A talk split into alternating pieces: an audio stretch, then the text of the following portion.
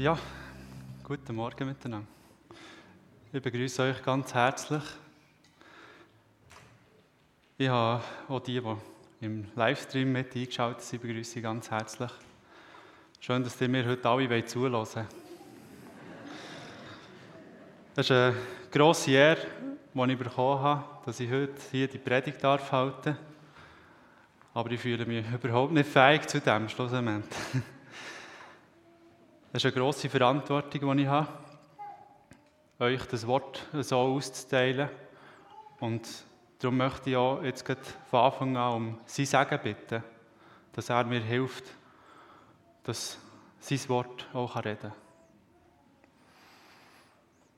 Ja, Herr Jesus Christus, wir laden dich ein. Danke, dass du hier bist dass du mit mir bist und dass du mit allen bist, die heute hierher den Weg gefunden haben. Und alle, die zuschauen und dein Wort hören. Und ich bitte dich einfach, lass nicht la, Menschenwort sein, lass irgendwie grosse Worte sein. Es sollen deine Worte sein, Herr Jesus. Und du kannst Herzen bewegen und du kannst die Leute erreichen. Und das ist auch mein Anliegen. Und so bitte ich einfach, ja, dass du mir alles wegnimmst, was von mir ist und dass ich einfach deine Worte verkündigen kann. Amen. Ich habe das Thema frei dürfen wählen, das ich heute darf darüber predigen und das wäre das Thema Nachfolge. Genau. Es ist ein Thema, das mich sehr beschäftigt und jetzt sogar mit dem Golferit-Jahr, wo ja eine Jüngerschaftsschule ist, ist es sehr eng verknüpft, das Thema Nachfolge. Und es ist mir persönlich eigentlich das Wichtigste, dass die Leute in die Nachfolge von Jesus Christus hineinfinden. Und dass sie sehen, dass der, wertvoll, der, der, der Weg ein sehr wertvoller Weg ist und der einzige Weg, der zum ewigen Leben führt. Und darum habe ich mir viel Gedanken gemacht zu diesem Thema und die werde ich heute mit euch teilen. Wenn man schon nur das Wort Nachfolge anschaut, dann kann man ja schon viele Sachen drinnen rausspüren. Das heisst, man ist nie allein unterwegs. Weil Nachfolge besteht immer aus jemandem, der vorausgeht und jemandem, der hinten nachläuft. Und also es ist schon mal Gemeinschaft. Und Nachfolge heisst auch, dass man selber nie vorausgeht, sondern jemandem nachher folgt. Es ist eine Orientierung an jemandem, der vorausgeht oder jemand, der eine Spur gelegt hat, wo man darf sich daran orientieren darf. Und es braucht aber auch sehr viel Vertrauen in den, der die Spur gelegt hat und den, der vorausgeht. Und schlussendlich sind wir abhängig von seinen Entscheidungen und den Wegen, die er eingeschlagen hat. Es ist aber auch Gehorsam und eine Treue, den Weg zu Ende zu gehen und nicht nur nach einem Stückchen wieder umzukehren. Und es ist ein Commitment von jedem selber, dass man sich selber eingesteht, dass das der richtige Weg ist und dass man in die Fußstapfen treten Ich werde zum Anfang eine Stelle lesen aus Johannes 10, Verse 27 bis 30. Meine Schafe hören meine Stimme und ich kenne sie und sie folgen mir nach. Und ich gebe ihnen ewiges Leben und sie werden in Ewigkeit nicht verloren gehen. Und niemand wird sie aus meiner Hand reißen. Mein Vater, der sie mir gegeben hat, ist größer als alle und niemand kann sie aus der Hand meines Vaters reißen. Ich und der Vater sind eins. Wenn wir doch gerade den Vers 28 anschauen und in dem, dass, wir, dass dort steht, dass die, die ihm nachfolgen, die werden das ewige Leben bekommen. Aber jetzt, wenn wir den Gedankengang mal umdrehen, also wissen wir auch, die, die ihm nicht nachfolgen, die werden verloren gehen. Und das ist etwas, was mich sehr erschüttert. Dass Leute müssen verloren gehen. Im Jesaja 53, Vers 6 lesen wir, dass alle in die Irre gegangen sind. Dass alle auf dem falschen Weg sind. Dass kein Mensch ist von dem ausgeschlossen. So wie das Wort alle, was sich ja drin definiert, das schließt alles ein und schließt nichts aus. Und so ist jeder Mensch eingeschlossen in das und niemand ist ausgeschlossen. Paulus schreibt im Römer 1, dass Menschen am Herz verfinstert sind.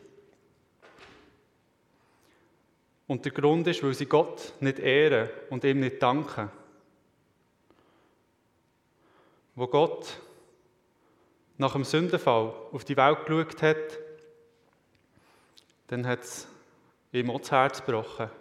Und er hat, ist zu dem Entschluss gekommen, oder zu dieser Aussage, die man im 1. Mose 6,5 liest, dass Gedanken vom Herz der Menschen die ganze Zeit, der ganze Tag nur böse war. Das ist eine erschütternde Botschaft. Und es ist sozusagen eine Dunkelheit, die in dieser Menschheit herrscht, im Herz der, der Menschen. Es ist eine Dunkelheit, ist ja nicht ein Konträr zum Licht. Wir verstehen es zwar so, dass es gibt Dunkelheit und es gibt Licht, das sind zwei Extreme, aber eigentlich ist Dunkelheit nur eine Abwesenheit von Licht. Und die Verfinsterung im Herz der Menschen ist nur eine, einfach, ja, so gesagt, eine Abwesenheit von Gott. Eine Trennung von Gott. Und das ist ja genau beim Sündenfall passiert. Der Mensch ist jetzt getrennt von Gott. Und das kann nicht gut kommen. Weil er ist nicht für das geschaffen, er ist für eine Beziehung mit Gott geschaffen. Jetzt wollen wir ins Buch Prediger wechseln. Das Buch Prediger, für die, die es schon mal gelesen haben, kann sehr pessimistisch überkommen, es kann sehr ja, lebensverzweifelt überkommen. Aber schlussendlich ist es ein Zeugnisbericht vom Salomo selber an uns. Wenn es nur pessimistisch wäre, dann äh, für was müssten wir es in unserer Bibel haben? Und es ist wichtig, dass er oder dass man versteht, dass er uns zeigen will, welche Wege dass er alles schon gegangen ist und wir nicht sollen gehen. Und er will uns eigentlich von dem bewahren. Ich kann da ein paar Beispiele herausnehmen. Ihr findet die zum Beispiel in Prediger 2 oder äh, noch weitere in anderen Kapiteln. Und er hat zur ganzen Menschheit. Er hat zum Beispiel seine Erfüllung drinnen gesucht, möglichst viel zu lachen möglichst viel Humor und Comedy-Shows und äh, weiß nicht was alles. Ich war ja nicht dabei gewesen. Aber er ist zum Schluss gekommen, dass das schlussendlich den Menschen nicht glücklich macht. Er hat sehr viele Sänger und Sängerinnen gehabt. Und auch das hat ihm irgendwie Erfüllung nicht gebracht. Er hat Schätze gehabt, grossen Reichtum, Gold und Silber hat sich wahrscheinlich alles können kaufen, was er sich hat vorgestellt aber schlussendlich hat auch das ihn nicht erfüllt. Er hat sich ausgestreckt in Form von der Wissenschaft. Er hat ja, er, hat, er war der Mann, der von Gott am meisten gesegnet worden mit Weisheit. Und er hat das aber alles studieren und jeden Kreislauf und in der Natur und weiß nicht was alles. Und ist zur Erkenntnis gekommen, dass auch das ihn nicht erfüllen kann. Und dann ist er wieder auf eine andere Schiene und hat etwas anderes ausprobiert und hat gesagt, ja, wahrscheinlich ist es, die Erfüllung liegt im Genießen. Möglichst viel chillen und einfach abhängen und ja, möglichst viel das Leben genießen. Das ist eine Aussage, die man heute zum Teil auch noch viel hört. Oder er hat sehr viele Unternehmungen gemacht, er hat Häuser gebaut, Gärten angelegt, Parks angelegt, er hat die grössten Sachen gehabt, die man sich auch vorstellen konnte, aber auch das hat ihn nicht erfüllt, weil er gesehen hat, ja, das verkehrt da irgendwann wieder, wenn jemand nicht dazu schaut. Er ist alles einer gewissen Vergänglichkeit unterworfen. Und dann hat er noch, ja, andere Ausschweifungen gehabt. Er hat sein Glück gesucht in möglichst viele Frauen. Er hat bis zu oder 1000 Frauen hat er gehabt. Und äh, ja, das hätte ihn noch nicht glücklich machen Und er hat sich Ross aus Ägypten geholt. Das waren die besten Ross. Und er hat sein Vertrauen von seiner Streitmacht hat er in die Ross hineingelegt. Das, das kann nicht gut kommen, wenn man es nicht auf Gott setzt. Und er kommt zu dem Schluss, dass eigentlich alles, nachdem er sich ausgestreckt hat, ist ein Haschen nach Wind. Also wie wenn ich probiere, den Wind in die Faust reinzunehmen und dann zu fassen, aber da ist nichts. Und so ist die Frage an dich. Du bist auch ein bisschen der König von deinem Leben, der Herrscher. Du kannst dich ausstrecken auf die Wege, wo du gehen willst. Eine freie Entscheidung von dem Leben, das du leben willst. Willst du das jetzt im Salomon nachmachen und alles ausprobieren und zu der Erkenntnis kommen? Oder wollen wir uns belehren von dem, was er uns sagt? Und so wollen wir doch seine Belehrung im Prediger 12 lesen. Prediger 12, Vers 13. Lasst uns die Summe aller Lehren hören. Fürchte Gott und halte seine Gebote, denn das macht den ganzen Menschen aus. Denn Gott wird jedes Werk vor ein Gericht bringen und samt allen Verborgenen, es sei gut oder böse. Wir haben zwei Aspekte in dem. Gottesfurcht und seine Gebote halten. Auf das wollen wir jetzt ein bisschen eingehen. Jakobus 2, Vers 19 steht, dass sogar Dämonen an Gott glauben und sie zittern. Und ich muss ehrlich gesagt sagen, ich habe noch nicht Menge Menschen gesehen, zittern aus Gottesfurcht. Das ist eigentlich noch erschreckend, wie viele Leute, ja, ja weisst Gott, das ist so etwas Nebensächliches, etwas Gleichgültiges. Aber wenn man sich mal damit beschäftigt, was der Gott ist und was uns die Bibel über Gott sagt, und der Paulus schreibt auch weiter im Römer 1, dass jeder Mensch durchs Nachdenken kann zu, dem, zu der Erkenntnis kommen, dass es Gott gibt. Also kann es ja nicht so schwierig sein. Jetzt wollen wir im Kolosser 1 ab Vers 15 lesen. Dies ist das Ebenbild des unsichtbaren Gottes, der Erstgeborene, der über aller Schöpfung ist. Denn in ihm ist alles erschaffen. Erschaffen worden, was im Himmel und was auf der Erde ist, das Sichtbare und das Unsichtbare, seien es Throne oder Herrschaften oder Fürstentümer oder Gewalten, alles ist durch ihn und für ihn geschaffen. Und er ist vor allem und alles hat seinen Bestand in ihm. Da sind wir einfach wirklich nichts dagegen. Oder wie es der Hiob würde sagen, der Mensch, der Wurm im Vergleich zu Gott. In dieser Perspektive, wir sind, ja, wir können nichts ausrichten. Er ist allumfassend, allwissend. Er hat alles in seiner Hand. Durch ihn wird alles zusammengehalten, was auf dieser Welt läuft. Und er ist der, der, der der Schöpfer ist von dem allem. Er hat sogar uns geschaffen. Und dann lesen wir weiter. Und er ist das Haupt des Leibes der Gemeinde. Und er, der der Anfang ist, der Erstgeborene aus den Toten, damit er in allem der Erste sei. Denn es gefiel Gott, in ihm alle Fülle wohnen zu lassen und durch ihn alles mit sich selbst zu versöhnen indem er Frieden machte durch das Blut seines Kreuzes, durch ihn, sowohl was auf Erden als auch was im Himmel ist. Also wir lesen, dass Gott selber den Zustand wiederherstellt, wo der Mensch gefallen ist nach dem Sündenfall. Er selber tut die Welt, die Menschheit mit sich wieder versöhnen so dass wir wieder einen Zugang haben zu Gott. Ist das nicht eine wunderbare Botschaft? Wir könnten es nicht von uns einen Zugang schaffen zu Gott, wenn nicht er würde, von seiner Seite. Da können wir sehr wenig dazu beitragen. Aber der Mensch hat gleich etwas, was er machen kann.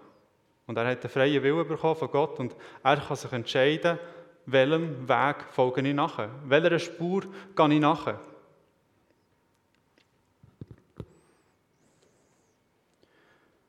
Und wir lesen, dass die Versöhnung passiert ist durch den Tod von Jesus Christus am Kreuz. Mit diesem Ereignis hat Gott sich selber mit der Menschheit versöhnt. Ist denn nicht der Gottheit, der Person Jesus Christus alle Ehre zu geben für das, was er gemacht hat? Dass er sich selber hergegeben hat, sein ganzes Leben hergelegt hat, so dass wir leben können.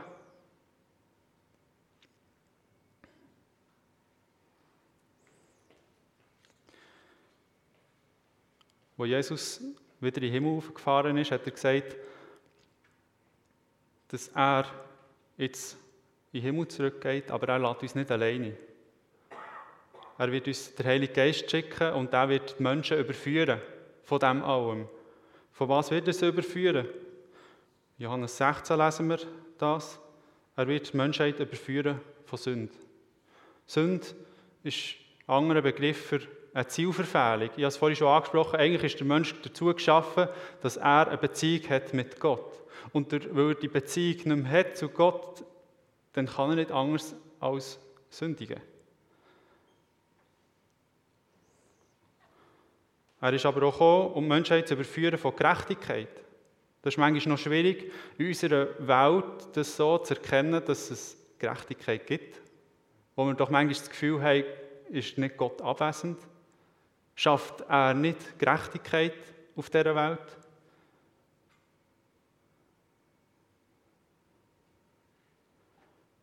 Aber die Gerechtigkeit besteht eben in dem Sinne, dass der Heilige Geist überführt, auch vor Gericht. Dass es mal ein Gericht wird kommen, das wird geben. Dass der Mensch muss zuerst sterben und dann das Gericht. Und wenn wir uns bewusst werden, dass jeder Gedanke, jede Handlung, jede Tat, die wir machen auf dieser Erde, mal vor ein Gericht gestellt wird, leben wir dann nicht ein anderes Leben?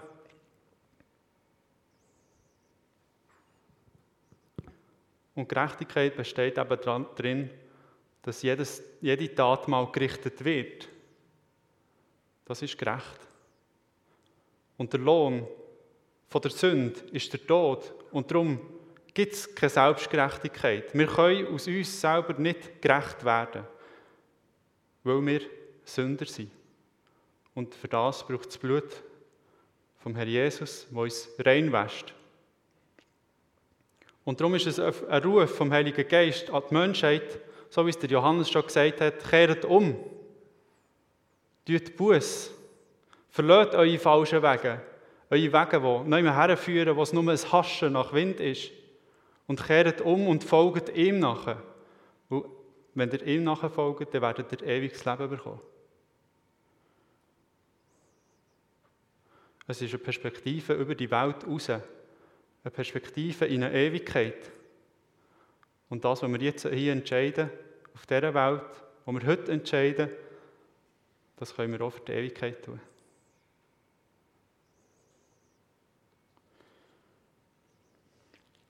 Wir lesen weiter im Johannes 3.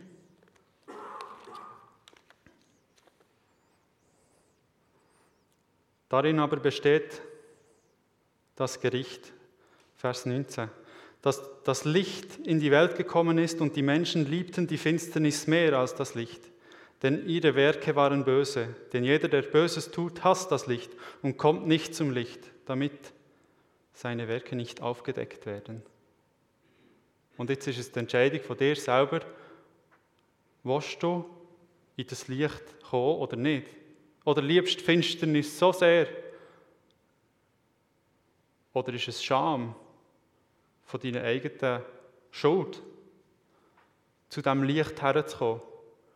Weil es ist etwas sehr Nüchternes, wenn ein Mensch in das Licht hineinkommt und weiß, er ist sündenbeladen, das ist, wenn er in dieser Dunkelheit drin ist und plötzlich das Licht aufgeht, dann merkt er, ich bin dreckig, ich bin schuldig.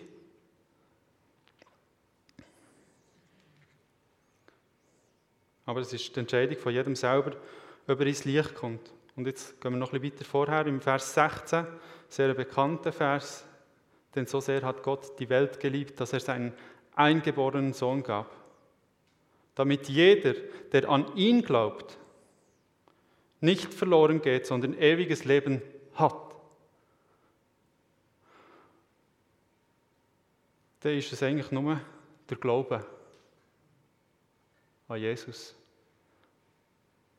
wo uns ewiges Leben geben kann. Es ist nicht etwas anderes, was wir tun können. Ich würde manchmal gerne etwas mehr dazu tun, dass ich es noch ein bisschen verdienen könnte, das ewige Leben. Aber es ist allein der Glaube. Und der Glaube definiert sich nicht im Sinn von, ja, der Monat glaube ja auch. Der Glaube hat noch etwas mehr an sich. Jesus redet davon, im Lukas 9, Vers 23, wer ihm nachfolgen will, der soll sich selber verleugnen, soll das Kreuz auf sich nehmen täglich und der, der sein Leben wird verlieren der wird es gewinnen. Also was heisst jetzt das? Es ist sehr ähm, ja, eine grosse, äh, grosse Sache, sich selber zu verleugnen. Was heisst das? Das heißt, dass man zu seinem alten Leben, zu seinem alten Weg den ablehnt. Abscheu empfindet dem gegenüber. ihn als nichtig, nichtbringend anschaut. Das heisst, oder alten Weg aufgeben, dass man einen neuen Weg gehen kann. Und das heisst, das Kreuz täglich auf sich nehmen. Also es ist eine tägliche Erneuerung von diesem Commitment, ich gehe immer noch auf diesem Weg. Ich kehre immer noch mehr zu Gott zu, auch wenn ich mal vielleicht ein bisschen mehr links oder ein bisschen mehr rechts gehe. Und Jesus sagt, die, die mich lieben, die halten an meinen Gebot fest und die sie befolgen. Also es heisst, der Glaube besteht nicht darin, einfach ein Lippenbekenntnis zu machen und zu sagen, ich glaube auch, das nützt dir nichts. Der Glaube besteht darin, dass man festhält an seinem Wort. Dieses Wort haben wir da aber bekommen, die Bibel. Und wir sind in einem privilegierten Zustand hier, dass wir jeden Zugang hat zu diesem Wort. Und der, der es nicht hat, der kann, nicht mehr, kann nicht mehr diesen Zugang holen.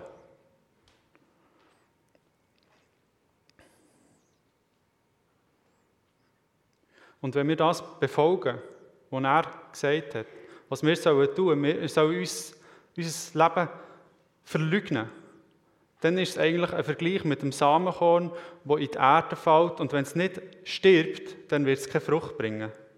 Also unser Leben, wenn wir von unserem alten Leben nicht umkehren und dem nicht sterben, werden wir nicht Frucht bringen können. Es ist unmöglich.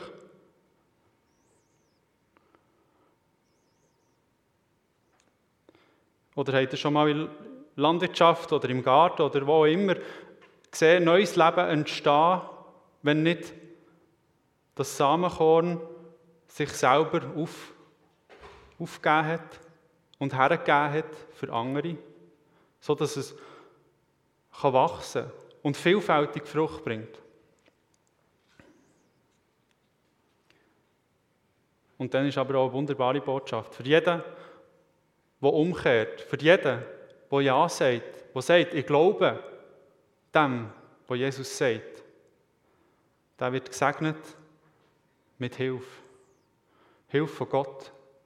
Die drückt sich aus im Heiligen Geist, der als Beistand kommt und dem Gläubigen hilft, den Weg zu gehen.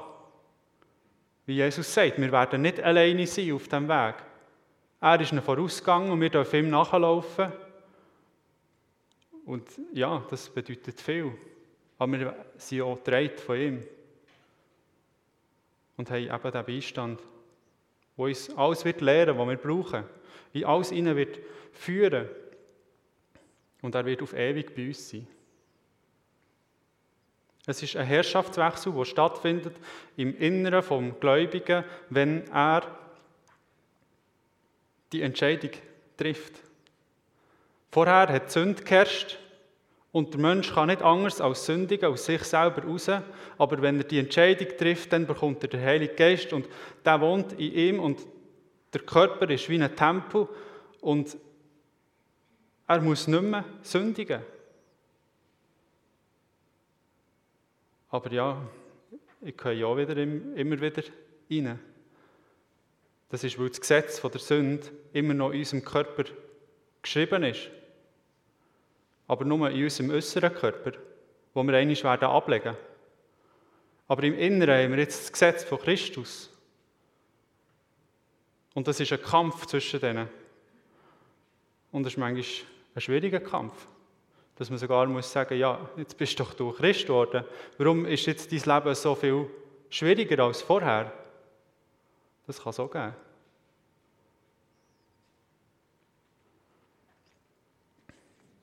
Aber im Galater 5 steht, schreibt der Paulus, wandelt im Geist. Und dann werden wir das Begehren vom Fleisch nicht tun. Das heißt, wir wollen uns ganz auf den Geist ausrichten und dass wir aus ihm leben können. Eine Lebenshilfe auch in seinem Wort, das zu uns redet. Wie wir unser Leben gestalten sollen.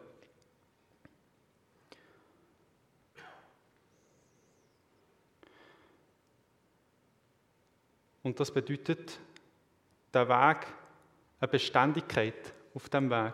Wie ich schon einleitend gesagt habe, in diesem Wort Nachfolge besteht eigentlich ein Weg, ein Vertrauen darauf und da beständig zu gehen. Weil es bringt es dir, wenn du nur anfängst. Und schlussendlich zählt eigentlich nur das Ende. Wo bist du am Schluss?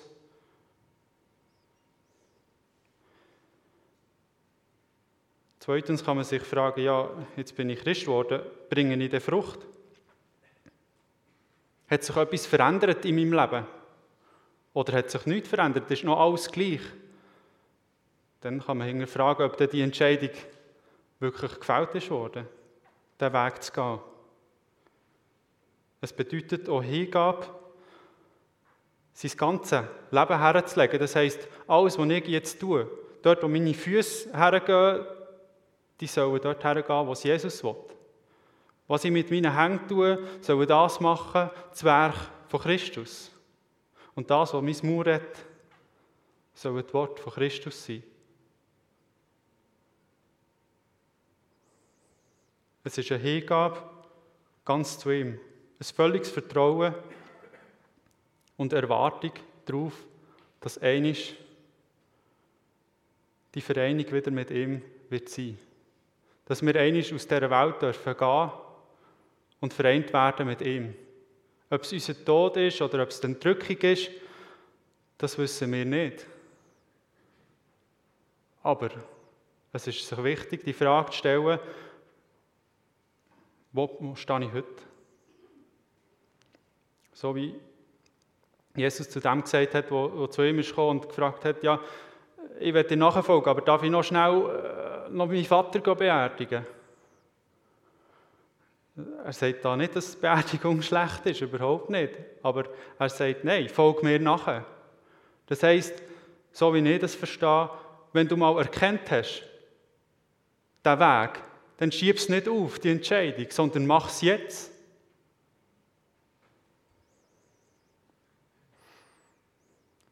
Und das Wichtigste in dem Innen ist die Liebe. Die Liebe zu Gott, die uns vereint. Und die Liebe untereinander. Dass so, wie wir uns selber lieben, in dem Sinn, dass uns, unsere Haut ist uns ja immer noch am nächsten, dass wir so oder anderen unseren Nächsten dürfen lieben. Und für alle, die auf dem Weg sind, gibt es in Apostelgeschichte 2, Vers 42, so wie ich das rausnehme, eigentlich noch einen Schutz, wie man den, Weg gut gehen kann. Und dort beschreibt die erste Gemeinde in Jerusalem so, dass sie verharrt sind in der Lehre der Apostel. Von den Aposteln. Dass sie verharrt sind in der Gemeinschaft. Dass sie nicht Einzugänger geworden, sondern Gemeinschaft gelebt haben. Dass sie beständig sind geblieben im Brotbrechen, im Abendmahl, an die Erinnerung von dem, was Jesus da hat. Und sie sind beständig im Gebet.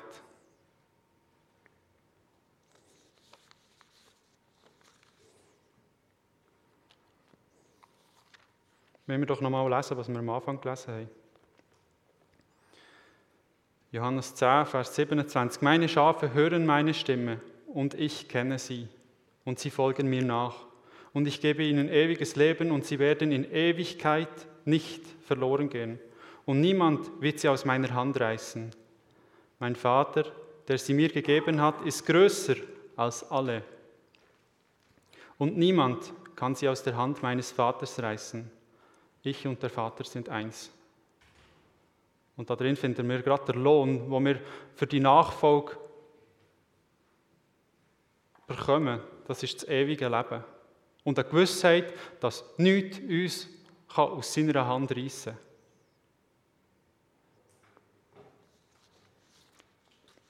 Wollen wir noch beten? Ja, Herr Jesus Christus, wir wollen dir danken für das Werk, das du da hast. Dass du die Welt mit dir versöhnt hast. Und dass der Ruf in die ganze Welt, in die Finsternis ist rausgegangen, umzukehren und Buß zu tun und ihre Wege zu verlassen und sich nach dir auszustrecken. Und allein im Glauben an dich und das, was du da hast, dürfen wir ewiges Leben empfangen. Und so bitte ich für jeden, der die Entscheidung getroffen hat, ob jetzt oder schon vor langer Zeit, bitte segne du sie auf dem Weg. Behüte du sie und trage du sie und dass, dass man nicht vom Weg abkommt. Bitte dich einfach darum, dass, dass du sie bewahrst und dass die Liebe nicht erkaltet und dass darf dein Wort leben, dass deine Worte uns ewiges Leben geben. Und ich danke dir dafür, dass du mit uns bist bis ans Ende und dass wir es durchstehen können bis zum Schluss. Amen.